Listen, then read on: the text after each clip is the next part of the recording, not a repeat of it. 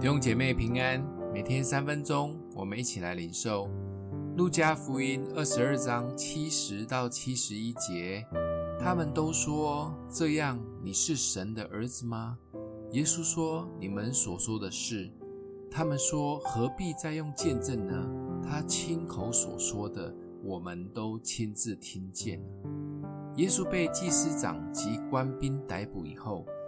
大家都火速跟耶稣撇清关系，门徒们如鸟兽散般的逃离，连最爱夸口的大弟子彼得都三次不承认他与耶稣的关系。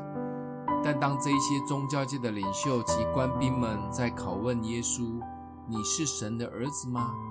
在生命最后选择的关头，耶稣没有撇清与神的关系。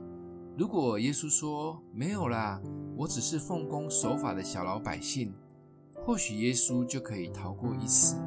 但耶稣不怕死及被羞辱，选择承认这个身份。耶稣知道这是最重要的事，就算付上生命的代价也值。当神完全没有垂听我们的祷告，或我们一直处在苦难中，我们是否还可以坚定地说：“我是神的王子？”最宝贵的儿子吗？旁边未信主的人看见我们诸事不顺，甚至开始怀疑及嘲笑我们的神，也没有什么厉害时，我们还可以坚持相信神是信实及公义吗？依然继续委身教会小组，甚至服侍神吗？耶稣始终抓住他的身份，因为他知道这个身份是可以带到永恒里的。我们是否也像耶稣一样珍惜我们成为神儿女的身份呢？撇清关系很容易，抓住应许却很难。耶稣其实很清楚。